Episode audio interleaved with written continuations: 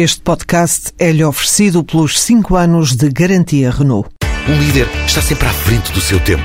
Em alguns casos, 5 anos. Qualidade Renault. 5 anos de garantia ou 150 mil quilómetros em toda a gama.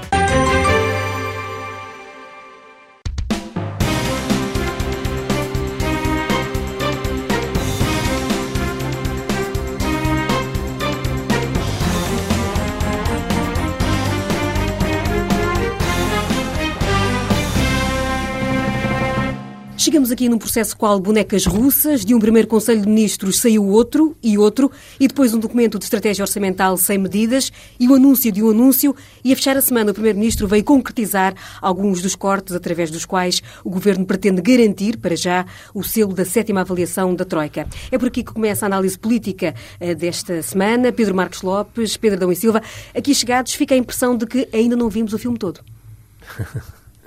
Não, infelizmente não, mas já vimos uh, algumas das cenas uh, intermédias e elas são suficientemente assustadoras. Um, e a primeiro um, marco do anúncio de ontem à noite do Primeiro-Ministro é exatamente que nós devemos esquecer durante muito tempo a ideia de qualquer crescimento económico em Portugal. e com esta austeridade e com as doses reforçadas de austeridade que têm sido anunciadas, nós acabaremos por sair do euro. Se continuarmos assim, acabaremos por sair do euro ou empurrados, ou de outra forma, o verbo podemos escolher, eh, mas acabaremos eh, por eh, sair do euro. O que, aliás, também revela que este governo tem uma atitude quase ciclotímica. Tem dias eh, há uns dias em que aposta no crescimento, logo a seguir aposta na austeridade, há uns dias em que apela à negociação, logo a seguir apresenta unilateralmente eh, as medidas. Portanto, tem dias. Aliás, o que faz sentido, tendo em conta que é um governo mesmo no interior do Conselho de Ministros, dizias que houve aqui uma sucessão de Conselhos de Ministros, que mesmo dentro do Conselho de Ministros eh, não se entende. Ora, se não se entende, é naturalmente que tenha variações eh, de humores. Agora, no essencial, o que é que resulta eh, de ontem? Eh, primeiro, eh, o Primeiro-Ministro fala em poupanças em lugar de falar cortes, é uma espécie de nova língua. Eh, dizendo que já foram feitas poupanças no valor de 13 mil milhões. Ora, o que nós sabemos hoje é que essas poupanças de 13 mil milhões tiveram um resultado, do ponto de vista da consolidação orçamental, marginal. E tiveram, do ponto de vista do mercado de trabalho e da economia, um resultado que é conhecido.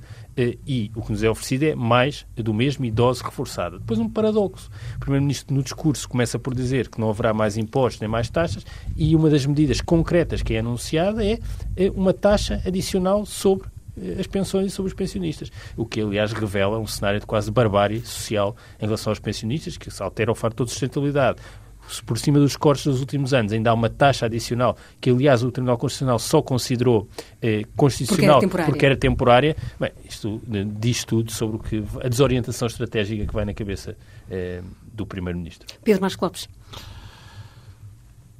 Esse suspiro diz muito. Não, eh, eu, eu ontem estava, estava a ouvir o, o, o discurso do, do seu Primeiro-Ministro e, e estava-me a lembrar, e tinha lido, não me estava a lembrar, tinha lido há, poucos, há, há poucas horas antes disso, tinha lido que a UTAL dizia, diz-nos que a despesa com subsídios de desemprego e de apoio ao emprego cresceu nos primeiros três meses quase tanto como era suposto crescer no ano inteiro. E também tinha lido umas, umas novidades eh, que nos vinham da Europa dizendo que o nosso crescimento e o, o nosso crescimento ainda ia ser pior do que o previsto e que a recessão ia ser maior do que a prevista. E depois ouvi o Primeiro-Ministro eh, repetir algo que nós já estamos muito habituados, que é, é, que é as coisas correm mal e, portanto, nós temos um remédio para esta doença e, pelos vistos, a dose é pouca e o Primeiro-Ministro resolve duplicar a, a, a, receita de cada vez que nos vem, que nos vem falar. Eu, há, há algumas frases que retenho do Primeiro-Ministro, há, houve várias que retive. A primeira foi o falhar. Nós não podemos falhar. E repete isso a cada repete, discurso. Repete isto a cada discurso. Está, está-se a tornar. É sempre uma, um momento decisivo. É, é uma espécie de ato falhado. Pois é, é, é, uma espécie de é, é uma espécie de ato falhado, de facto. Quer dizer, ele diz sempre que não podemos falhar quando nós sabemos que, que esta política tem falhado completamente em todas as suas dimensões. Quer dizer, qualquer ponto que nós olhemos para esta política, não há nenhum indício, um único número que seja bom. Mesmo uh, isto que tem a ver com a nossa balança comercial, Eu, eu relembro que a última vez que tivemos uma balança comercial positiva foi durante a Segunda Guerra Mundial. Isso caso o seu Primeiro-Ministro não saiba, não é o melhor indício. Quer dizer, de, de, de, olhando de qualquer forma, temos um desemprego completamente descontrolado, temos nossa, as nossas contas públicas estão absolutamente caóticas. É o termo. A recessão cresce, quer dizer, as falências crescem em absoluto e nós estamos a insistir numa receita que prova falhar, que está, que está provadamente falhada. E depois há dois indícios que me, que me, que, que me que, quer dizer, não me surpreenderam, mas enfim, se me permites a palavra, entristeceram-me, que, que, são as duas ameaças que agora o, novo, o Primeiro-Ministro trouxe de novo para o debate público que é a ameaça do segundo resgate e a ameaça da saída do euro. Aliás, o segundo resgate também é uma ameaça velada no discurso do Presidente da República no 25 de Exatamente. Aliás, já vamos falar do DEO e é muito, muito curioso o documento de estratégia orçamental, já lá chegaremos, mas é muito curioso ver as semelhanças que existem no documento de estratégia orçamental e do discurso do, do Presidente da República. Muito interessantes algumas coisas, particularmente nos passos, mas, mas vamos em frente. A questão das duas ameaças, quer dizer, agora a ameaça do Primeiro-Ministro é o seguinte: se nós não cumprirmos esta austeridade desta forma, não há, não, há existe segundo resgate e, no pior, sairemos do, do euro. O Pedro estava a dizer, e é, é, é voz comum, dizer, desta forma é que é muito provável que nós tenhamos que sair do euro e não contra isto. E, e a questão do, do, do, do, segundo resgate, desta ameaça, e ter que ser esta, e da saída do euro, e ter que ser esta austeridade, pelo menos diz-nos uma coisa, ou reforça-nos esta percepção. É que o Primeiro-Ministro continua a confiar cegamente, de uma forma absolutamente cega, num plano que se mostrou errado. E se recusa terminantemente a falar em negociação, em falar uh, de que, com os nossos parceiros europeus, nada. E desta maneira vamos. Uh, a pouco e pouco aproximando-nos no abismo, ou, ou, se calhar já lá estamos. Curiosamente, foi eh, agora, está a sair o livro de Miguel Frasquilho, onde há um prefácio, exatamente Passos Coelho, em que ele retoma uma coisa que já tinha dito na Assembleia, que na altura em que eh, o PS, enfim, que ele chegou ao governo, ele tentou pedir mais tempo e mais dinheiro. Ó oh, Judite, é muito curioso. Mas ele já tinha dito isso publicamente. É verdade. Mas, mas é agora muito... é curioso que venha agora... Que dizer, mas também ouvi uma coisa, mas quando chegou ao governo, percebeu que tinha pensado mal. Quer dizer, oh, oh, oh, Judite, desculpa, Pedro, já te passo. É absolutamente uh, amedrontante. Ou digamos, é, a mim amedronta-me muito que um primeiro-ministro mude de opinião num mês. É o que está em causa. Nós, é, o que está aqui em causa é o primeiro-ministro, um primeiro-ministro, o primeiro-ministro, num mês tem a opinião de que é preciso mais tempo e passado o mês acha que já não que já não é preciso. Quer dizer, isto diz muito da solidez uh, ideológica e da solidez, uh, eu não lhe queria chamar intelectual, nem vou chamar, do Primeiro-Ministro. Pedro Silva. Começando então por aí, eh, nunca é demais recordar, nomeadamente depois do que ouvimos ontem à noite, eh, que Pedro Passos Coelho, há exatamente dois anos, ou até um pouco mais, eh, disse que estava preparado, estava tudo estudado, e que o ajustamento que Portugal ia ter de fazer ia ser rápido e indolor. Bom, rápido já percebemos que não é. Indolor também já percebemos todos que não é. E, portanto, a primeira conclusão é que este Primeiro-Ministro estava impreparado e é impreparado. E isso deve ser repetido vezes sem conta, até porque é, é também forma de responder às próprias justificações que o Primeiro-Ministro eh, invoca. Ontem, por exemplo, voltou a dizer que eh, estes anúncios eram para eh, por culpa do Tribunal Constitucional, na última análise. Não, não são por culpa do Tribunal Constitucional. São por culpa de um governo que fez um orçamento de Estado inconstitucional e porque um governo que tem falhado a sua estratégia orçamental e que está sempre a abrir buracos cada vez eh, mais fundos. E, aliás, é também sintomático da desorientação estratégica que vai eh, na cabeça do Primeiro-Ministro, que eh, volta ao tema da reforma eh, do Estado eh, e sobre isso não nos diga nada de estratégico nós continuamos a não saber que tipo de Estado é que queremos. Qual é o objetivo, que tipo de reforma do Estado. O que temos aqui é um conjunto de cortes. Medidas para arranjar dinheiro rapidamente. Para, e isso rapidamente também é interessante, porque, de facto, eh, para as medidas para fechar a sétima avaliação, que não está fechada e continua não fechada, não é questão do Tribunal Constitucional, é a sétima avaliação, continua aí a pairar e não tem a ver com o Tribunal Constitucional, mas também eh, as medidas eh, de, do, para compensar o acórdão, eh, na verdade, eu não vejo bem onde é que elas estão nas medidas que foram anunciadas Sim, isso ontem. é verdade, isso é verdade. Eh, o que nós temos aqui é uma coisa mais para o futuro. Por exemplo, 30 mil rescisões amigáveis na função pública. Eu não sei exatamente quem é que vai querer rescindir amigavelmente na função Não, pública isso é considerado contexto. cortes, Pedro. Porque Cortes. isso não são cortes, isso é uma despesa, aliás. Curto prazo. esse, esse, esse lado. Eh, Sobre os pensionistas, eu diria que eh, continuamos a não ter nenhuma visão estratégica, eh, mas o que sabemos é que há aqui uma ideia de, de facto, eh, prolongar, aumentar a idade de reforma. Quando se altera o fato de sustentabilidade neste modo, é o que de facto se está a fazer. O Primeiro-Ministro dizia não vamos mexer na idade da reforma, vai a ser, eh, eh, quem quiser reformar-se mais tarde terá penalizações, o que, e implica O que mais é, ou menos a mesma coisa. É a mesma coisa, mas, mas, mas isso também é a lógica em que opera o fator de sustentabilidade. Neste momento, quem tenha uma carreira eh, contributiva completa, sem penalizações, a idade de reforma em Portugal neste momento está nos 65 anos e 5 meses. O que agora foi feito foi, acrescentou-se aqui 7, eh, sete meses. Eh, E isso tem impacto, naturalmente. Eh, eh, Curiosamente, por exemplo, a Alemanha eh, tem um- uma idade de reforma de facto mais baixa do que Portugal. Portanto, nós não temos nenhum problema comparativo, já que nos gostamos tanto de comparar eh, com outros países, nomeadamente com, com a Alemanha. Mas esta opção tem consequências económicas tal como todas as opções que estão anunciadas ou pré-anunciadas em relação aos pensionistas, nomeadamente a tal taxa, que é uma espécie de, de contribuição extraordinária eh, eterna e que por isso eventualmente inconstitucional, eh, tem uma consequência económica. Os pensionistas têm uma propensão à poupança baixíssima, porque as pensões são muito baixas em Portugal e, portanto, gastam o dinheiro todo. Portanto, estamos a tirar as tais poupanças, é dinheiro que é retirado da economia. Portanto, isso vai degradar ainda mais, se é possível conceber, eh, o- a situação económica. E tem também um efeito sobre o mercado de trabalho, sobre os jovens. O que a economia portuguesa precisa é exatamente de deixar sair os menos qualificados, que são aqueles tendencialmente eh, mais velhos, e criar oportunidades para os jovens que são também mais qualificados. Ora, eh, ao penalizar a entrada na reforma eh, em sete meses, de facto é isso que está a acontecer para já, não sabemos como é que continuará, eh, isso tem um efeito eh, de congelamento da entrada no mercado de trabalho, eh, para além eh, do efeito económico eh, de- dos pensionistas, por simplesmente ver os seus rendimentos a diminuir e, com isso, eh, diminuir também eh, o consumo interno. Pedro Nuno Silva falava numa barbárie social. Pedro Marcos Lopes, como é que o CDS, eh, dentro da coligação, encarará este- estas medidas centradas eh, em grande medida nos- na classe do Partido dos Pensionistas? Não interessa muito ao Judito, desculpa responder desta maneira, mas não, não, não é por causa da tua pergunta. Não interessa muito o que o CDS pensa. Nós já percebemos que o CDS não existe no- na coligação. O CDS é sistematicamente desprezado, é humilhado, é maltratado. O, o Primeiro-Ministro já percebeu que o CDS está preso ao governo de uma maneira.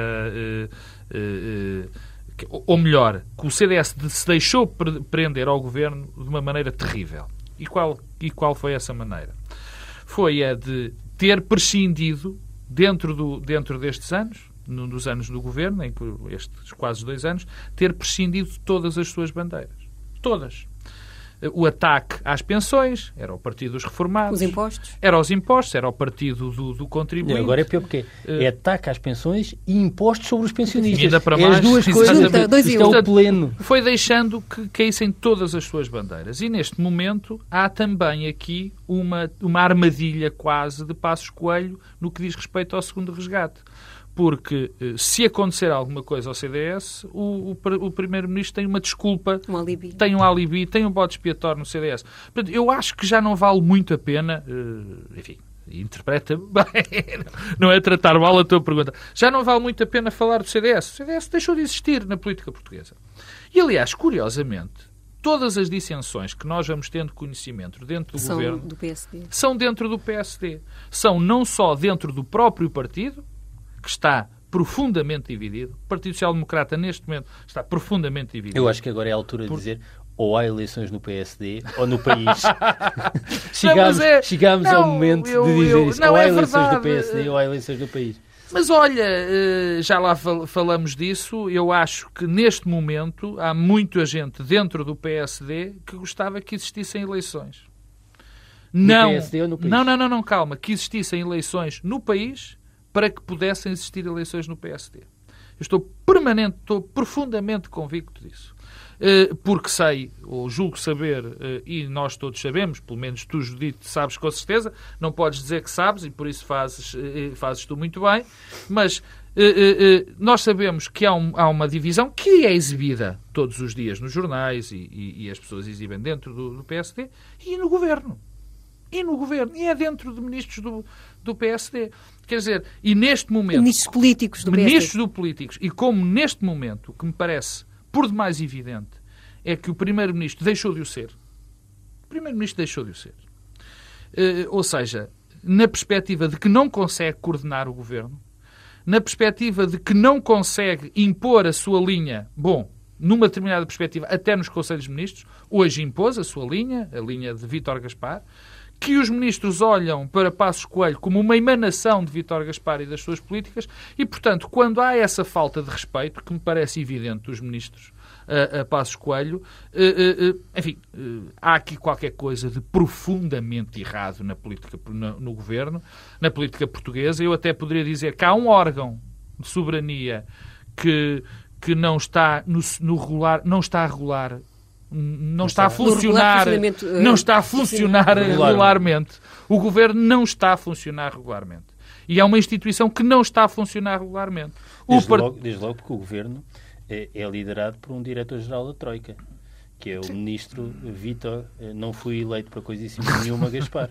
Por acaso, essa, essa expressão do coisíssima nenhuma é, é, é muito revelador, uh, uh, enfim, daquilo que pensa Vitor Gaspar. Não dizer eu não fui eleito era uma coisa. Dizer que não fui eleito para rigorosamente coisa nenhuma, nenhuma, coisíssima nenhuma é outra coisa completamente diferente. Mas deixa-me acabar o raciocínio em relação, em relação a este irregular funcionamento, funcionamento daquela instituição.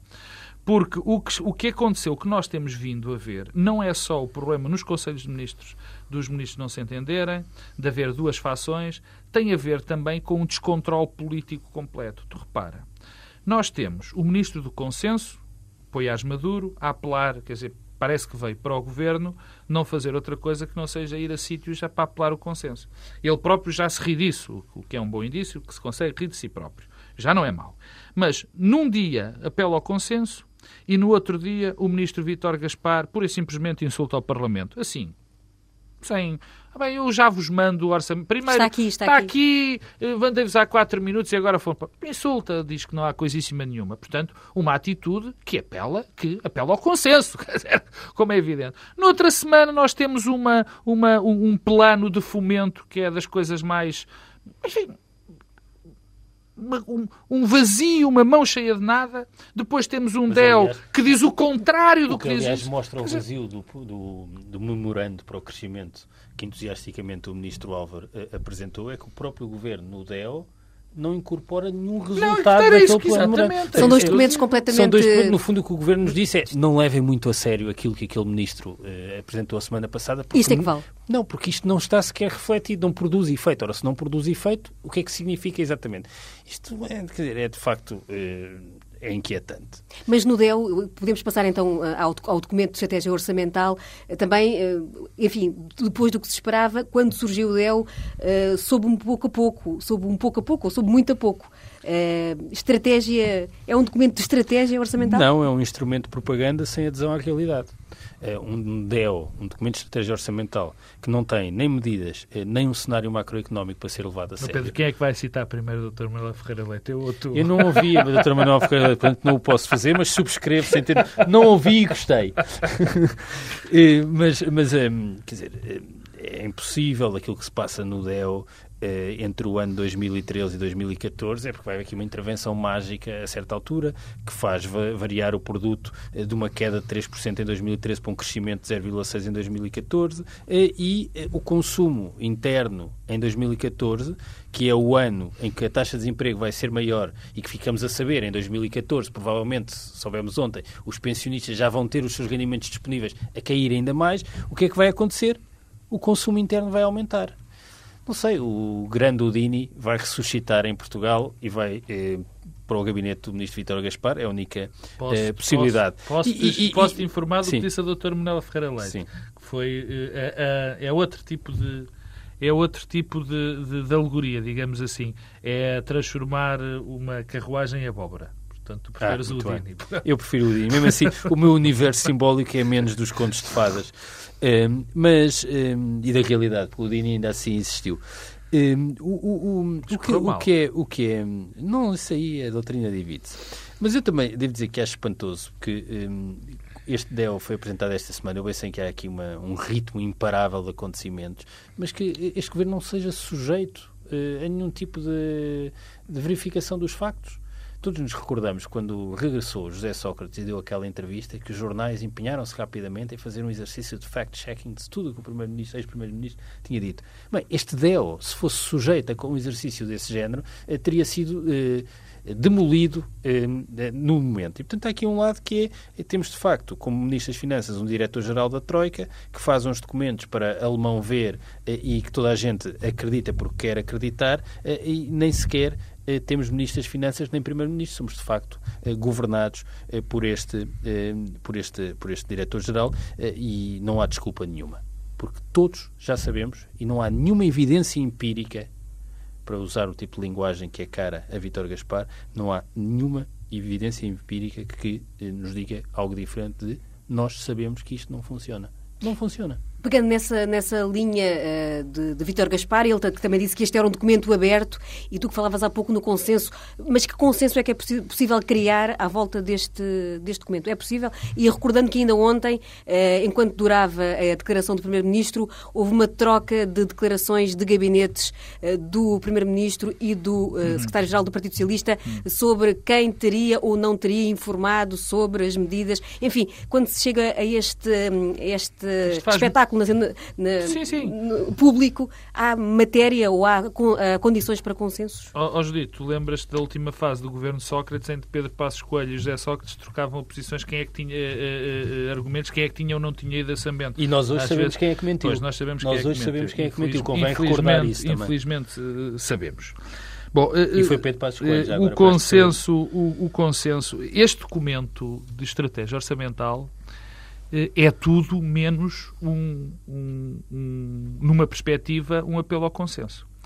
A primeira parte e a segunda parte, ou pelo menos os dois pontos da introdução do documento de estratégia orçamental, são uma, eh, uma resposta, ou pelo menos são, em primeiro lugar, uma explicação para a crise que nós vivemos, eh, que é basicamente bastava ser escrita em alemão. Era melhor ser escrita em alemão, porque se fosse escrita em alemão era exatamente a mesma coisa. Porque é a explicação de to- a doutrina que neste momento vigora na Europa é a que está plasmada nesta primeira fase. Portanto, a culpa. Mas só que o problema é que isto foi escrito pelo Primeiro-Ministro ou sob a responsabilidade de um Primeiro-Ministro que é português.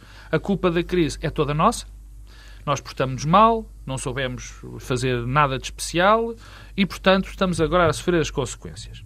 E depois, portanto, nessa parte é muito complicado haver, haver eh, consenso, porque há aqui uma afirmação ideológica de tal maneira marcada que, enfim, que marca, e esta, essa ideologia marca todo o resto do documento, eh, eh, que, é muito difícil de consensualizar. Depois, há a segunda parte, eu não vou falar da parte do, do que o Pedro Adão e Silva falou, porque os números não batem certos. Nada bate certo.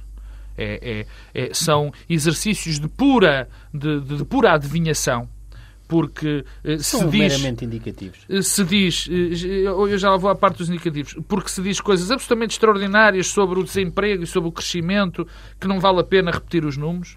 Mas há uma terceira parte que poderia levar ao consenso. E qual é? É que se fala das medidas. Porque não estão lá medidas nenhumas.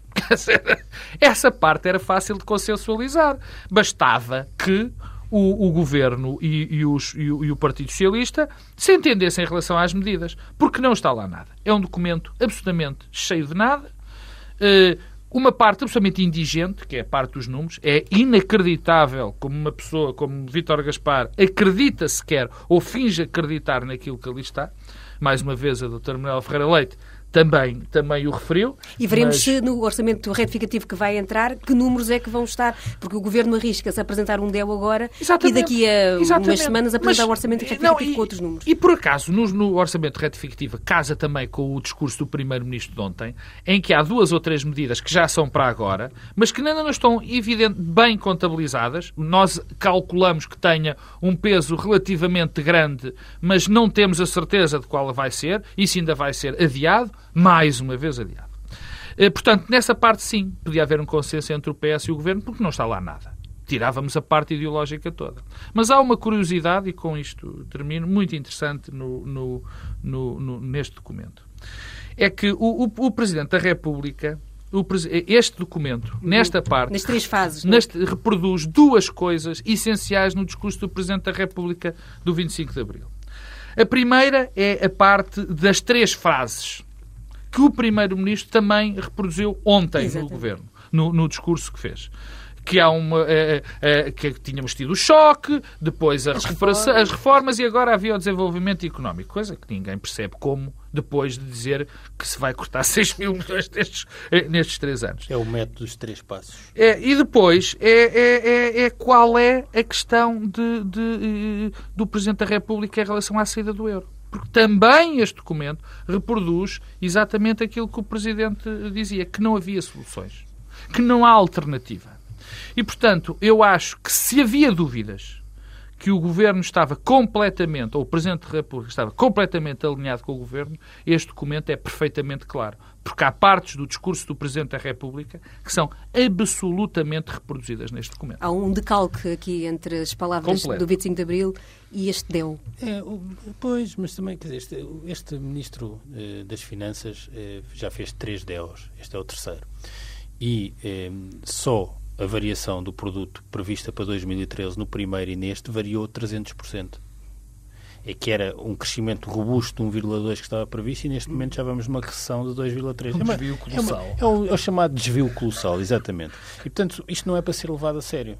Portanto, qualquer apelo à credibilidade eh, é impossível. Este governo não tem credibilidade. Este Ministro das Finanças não tem credibilidade. Este Primeiro-Ministro, por arrasto, eh, coitado, não tem credibilidade.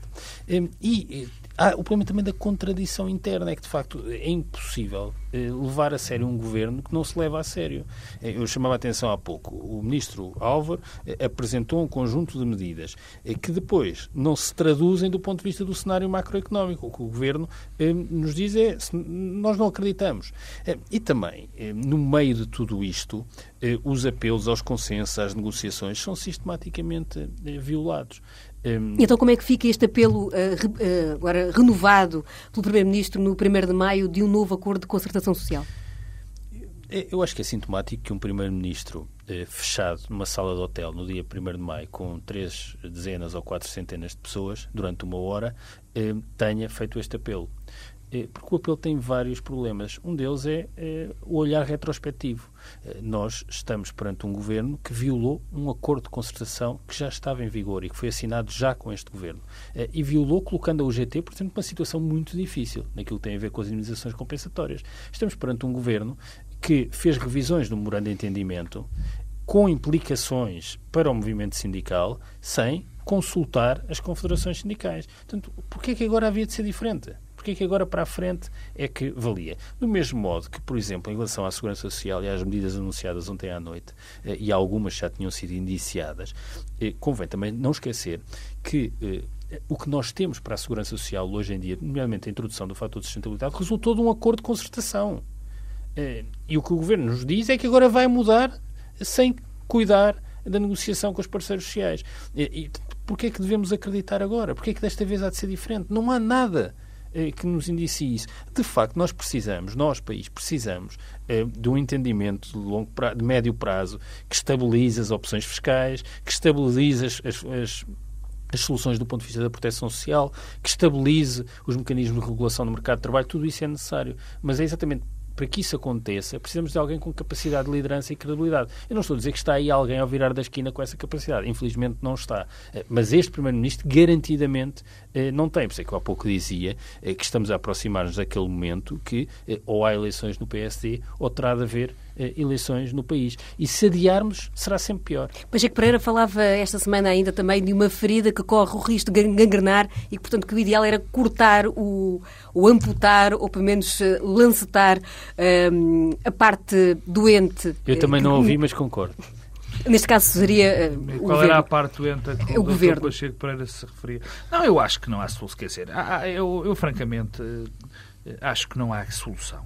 Não, não, não há solução para este governo, não, não há volta a dar. Quer dizer, eu já há bocadinho disse e volto a repetir: o governo não está a funcionar regularmente. Segundo as atribuições que eu conheço constitucionais do Presidente da República, o Presidente da República devia analisar, já sabemos que não, vai, que não o vai fazer, mas devia olhar para o governo e perceber que não está a funcionar regularmente em todas as vertentes. Quer dizer, não é só nesta história que nós conhecemos de, das dissensões, é tudo. É tudo a credibilidade. O Pedro Adeucel está a falar da credibilidade. É evidente que o, o povo português olha para o Primeiro-Ministro e, obviamente, que não acredita nem nada do que ele está a dizer. Ou melhor, é sempre a mesma história. Quer dizer, quando lhe dizem, quando o Primeiro-Ministro diz que agora é que não podemos falhar, eu imagino o que dirão as pessoas que estão no desemprego, neste milhão de pessoas que foram criadas na, na situação de desemprego, o que dirão os pensionistas que foram, que estão a ser, enfim, eh, barbaramente atacados. Quer dizer, quando dizem que está a correr bem. Porque essas pessoas, e, e há uma coisa que mudou em Portugal nos últimos tempos, a informação económica corre muito depressa, as pessoas também sabem o que está a passar. Portanto, olha-se para o Primeiro-Ministro e diz, quer dizer, não, como é que posso, como é que eu posso acreditar se ele efetivamente nos está a enganar? Definitivamente de uma maneira absolutamente clara. Isso não pode acontecer. É, é, há uma frase do Deo que, eu tirei que, é, se adapta bem a esta situação. Porque a dada altura diz que o adiamento sucessivo e a negação da realidade tornaram incontornável um ajustamento abrupto. Eu acho que isto sim enquadra perfeitamente no, no, no, no, governo. É que este adiamento sucessivo e a negação da realidade parte do governo prescreve um, um ajustamento abrupto. E ajusta, esse ajustamento abrupto são as eleições, porque oh, deixa-me deixa só terminar e alargo-me um bocadinho no tempo com isto. Nós tivemos no Congresso do, do Partido Socialista semana passada. Eu não acredito que António José Seguro esteja pronto para ser Primeiro-Ministro. Longe disso. Acho que, que o António José Seguro não está preparado. Acho que a equipa dele não está preparada. Acho que uh, uh, o António José Seguro não tem uma ideia concreta daquilo que quer fazer. Acho que vai ser, como Primeiro-Ministro, um desastre absoluto. Estou convencido disso. Se o for. Absoluto. É, quer dizer, só que o problema é que nós, neste momento, não podemos, na minha opinião, não podemos deixar de pôr em causa o, o, a permanência deste governo. Acho que, é, acho que é um desígnio nacional quase a queda deste governo, porque, quer dizer, não há nada que nós possamos dizer que corre bem nada desde o princípio e mantém-se esta loucura que está a acontecer neste país esta, esta, esta perfeita inconsciência, esta negação da realidade. E, portanto, e quando as coisas estão assim, eh, quando não há este regular funcionamento, já disse isto muitas vezes eh, hoje, este regular funcionamento, a democracia tem um ótimo, um ótimo, um, uma ótima medida, que são as eleições. Perguntas-me, vai, vai ser substituído por algo melhor? Eu estou convencido que não. É, mas pior não será, com certeza. Mas é também dos livros que as novas eleições normalmente causam, eh, pelo menos um período de estado de, de graça, eh, uma, um aumento de confiança popular, ou seja, eh, mesmo não havendo as enfim, grande mudança de política, como Pedro Marcos Lopes prevê, uma mudança de ciclo poderia trazer um novo ânimo enfim, à cena política? Eu, eu, eu acho que não, infelizmente, porque eh, acho que há aqui uma leitura, eh, nós tendemos a projetar no futuro imediato as experiências do passado eh, e eu julgo que isso já não é possível.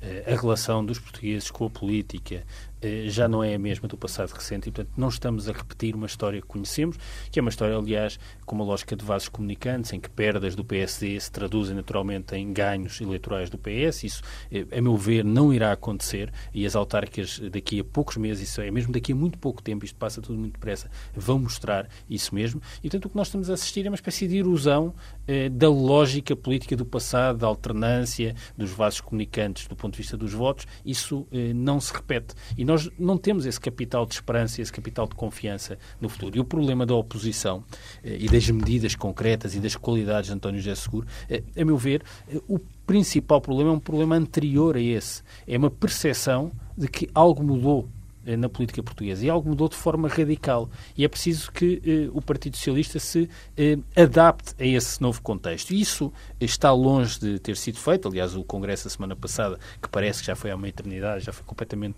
consumido eh, pelos acontecimentos do dia a dia. Queixávamos eh, nós há uns anos da sucessão de acontecimentos. E, portanto, eh, Cada vez mais vertigem. Já não está presente. Esta vertigem, de facto, já não está presente. E o que nós temos hoje é, de facto, um Primeiro-Ministro que falhou, que por ter falhado, não tem capacidade eh, de eh, negociar internamente, não tem interlocutores. Não tem interlocutores, ninguém leva a sério o Primeiro-Ministro. Os parceiros sociais não levam a sério o Primeiro-Ministro, os outros partidos não levam a sério. Eh, já este, episódio do, do, e-mail com o documento para o PS, já ninguém leva a sério. Deixou de ser um interlocutor. Os portugueses olham para Pedro Pascoal e não veem um Primeiro-Ministro. Ora, perdeu essa capacidade perdeu a capacidade de negociar internamente. Ora, perdendo a capacidade de negociar internamente, é incapaz de negociar externamente não tem a força necessária para isso. E, portanto, Mas esta semana apareceu lado a lado com o Presidente do Conselho Europeu a subscrever e a elogiar o caminho que Portugal está a traçar, no bom caminho, um rumo que é para manter, disse. Mas eu julgo que o Primeiro-Ministro tornou-se irrelevante e há uma farsa coletiva eh, na Europa sobre aquilo que se está a passar nos países sobre ajustamento e, e na periferia. A Europa quer acreditar numa enorme mentira. Uma mentira que é isto está a correr bem. Não está. Está a falhar e vai falhar sempre. Isto, isto, enquanto não formos confrontados todos coletivamente com essa realidade, estamos condenados a falhar e a falhar e a falhar cada vez mais. O que, aliás, torna um pouco também irrelevante a questão da alternativa e do, de umas eleições, porque eh, não havendo aqui uma transformação que não depende de nós, eh, na envolvente externa, eh, nada mudará de significativo. Agora, é evidente que faz diferença ainda assim ter um Primeiro-Ministro eh, crédulo eh, e que reproduza criticamente o discurso que o Ministro das Finanças eh, lhe encomenda, com perturbações naturais no interior do Conselho de Ministros, que tem paredes de vidro, eh, mas manifestamente eh, não acredita de forma homogénea eh, neste, neste delírio. E, mas, enfim, o cenário terá de, tendo em conta que, tendo em conta que o Presidente da República já disse que eleições para já nem, nem pensar, vamos levar isto nestes termos até 2015? Pois, quer dizer, o Presidente da República acho que está, acha que, enfim, há aqui uns problemasitos é o que eu posso discorrer. Ou quando é que a situação poderá ficar insustentável? Não, eu acho que a situação está insustentável nesta altura, Judite. Eu, eu, realmente eu não consigo olhar com, com, com calma, digamos assim, para a situação que, que existe hoje. Quer dizer, depois de ontem, por exemplo, eu, eu voltei a perceber que há um Primeiro-Ministro que acha que está a correr tudo bem, que diz que não podemos falhar agora, porque os sacrifícios que foram pedidos não podem ser deitados fora. E que vão eu valer tenho, a pena, diz Eu tenho uma notícia para o Primeiro-Ministro, quer dizer, os sacrifícios que fizemos foram todos mesmo deitados fora. Quer dizer, não há nada, não, não há nada neste país que nos diga, neste momento, que os sacrifícios valeram para alguma coisa. O que é que os sacrifícios que foram pedidos até agora levaram tiveram como conclusão boa para o país? Nada. Zero. Quer dizer, e olha-se para o plano e depois o Primeiro-Ministro refugia-se, já refugia-se, enfim, e em parte bem, no acordo, que já não é o mesmo acordo que nós assinamos, é bom que se saiba, mas com a Europa. Eu não ouço uma palavra, nunca ouvi, de renegociação. E vamos lá ver se nos entendemos com a palavra renegociação. Todos os contratos são renegociáveis. Não há contratos irrenunciáveis. Uma das partes pode dizer, não senhor. Eu custa muito a perceber. Bem, mas eu nunca fui eleito, nem serei eleito para coisa para nenhuma. para coisíssima nenhuma. Eh, eu não, não eu, eu, eu custa-me entender que os nossos credores não percebam com, que com esta política e com o caminho que estamos a seguir, assim é que nunca vão receber o dinheiro que nos emprestaram. Porque se o país não cresce, não riqueza, não gera riqueza ai, aí meus caros amigos, não vai acontecer. Mas, pelo menos, as intenções contam em política. Contam em tudo na nossa vida. Mas em política também. Pelo menos, dizê-lo. Isto não resulta, vamos tentar negociar. Vamos fazer alguma coisa para renegociar. Porque até pouco tempo, se te recordas, Pedro, peço desculpa, havia esta ideia. Não, estamos a fazer tudo bem, que é para depois conseguirmos melhor forma de renegociar. E o Primeiro-Ministro agora diz-nos: sim, mas já conseguimos dois adiamentos. Sim, mas isto não houve renegociação nenhuma. Isso não foi renegociação nenhuma. E, portanto, quer dizer, mantemos disto. E é por isso que eu digo que não percebo, não percebo. Porque o Pedro dizia, bom, de facto, o, que se perder no PSD não vem para o PS, o que o, que o PS não vai ganhar. Quer dizer, ele tem, ele tem toda a razão, eventualmente isso pode acontecer, pode haver comportamentos eleitorais que não estamos à espera, que sejam profundamente problemáticos. Bom, isso chama-se democracia. E quando as coisas não funcionam, eu repito, há uma excelente maneira de resolver isto. Chamam-se eleições. Fica por aqui este bloco central. Voltamos, Pedro Marcos Lopes, Pedro e Silva, no próximo sábado.